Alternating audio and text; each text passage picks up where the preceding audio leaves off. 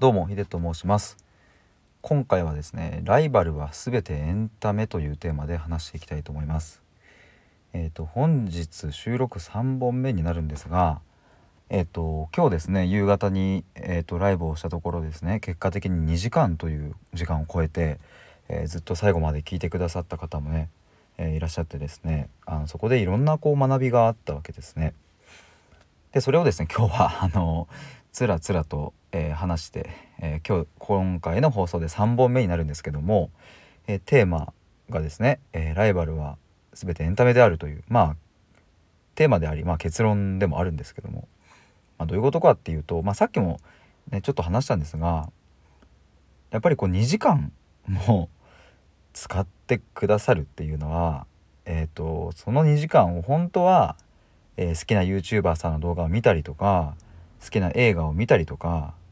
うんとまあそうだな読書も入るかもしれないですしゲームとかも入るかもしれないですよね。そういう、まあ、全ての娯楽エンタメがある中でえっと僕に時間を割いてもいいと思ってくださったっていう本当に嬉しいことなんですけれども、まあ、僕もこのライブを終えてから、まあ、冷静に考えたわけですよね。2時間超えかっていうあのスタイフの中でも他にも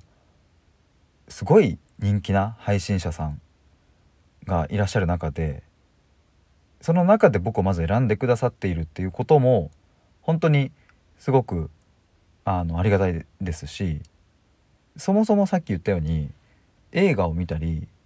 本を読んだり YouTube を見たりっていうことができる中で選んでくださっているっていう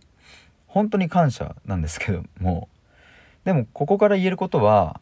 えっと僕はやっぱり少しでも多くの人に僕の価値観が届いたらいいなとは思っているのでえっとあえてこういう言い方をするとやっぱライバルになるんですよねその映画とかそっちの全てのエンタメが。というかそれくらいの意識でえっ、と情報情報っていうほどの言えるものでもないですけども僕の価値観を発信しないとやっぱそれは僕という、えー、このチャンネルをね選んでくださった方に対してやっぱりこうまあ自信は持てないし責任は責任は持てないじゃないな何だろうこう顔向けできないというかうん。そういう感覚なんですよね。まあ大げさだよっていう方ももしかしたらいらっしゃるかもしれないんですけどもで僕はそれくらいなんかこう時間を使ってくださったことに対して本当に今日なんか感動したというかうん嬉しかったんですよね。だからなんか僕なんかの情報じゃまあうん発信を聞くぐらいなら YouTube 見た方がいいよとかっていうのはまあそもそもそれは言うことはちょっと違うなとも僕は思いますし、うん、どうせ聞いてくださるんだったらやっぱりその時間を聞いてよかったって思えるようなものにやっぱしたいしまあそう思うと本当に全てのエンタメはライバルであってでそのライバルのに時間を使うよりもここに時間を割いた方がいいと思えるそんなチャンネルでありたいなということを改めて思いました。ただ本当に僕自身もこれは自分に言い聞かせるあれなんですけども一歩間違っちゃいけないのは、まあ、あくまで自分が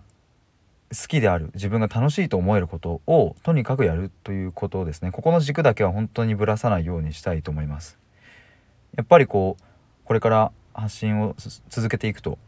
どこかのタイミングできっと楽しいことよりもそうじゃないことを優先した方がまあ例えばお金になるとか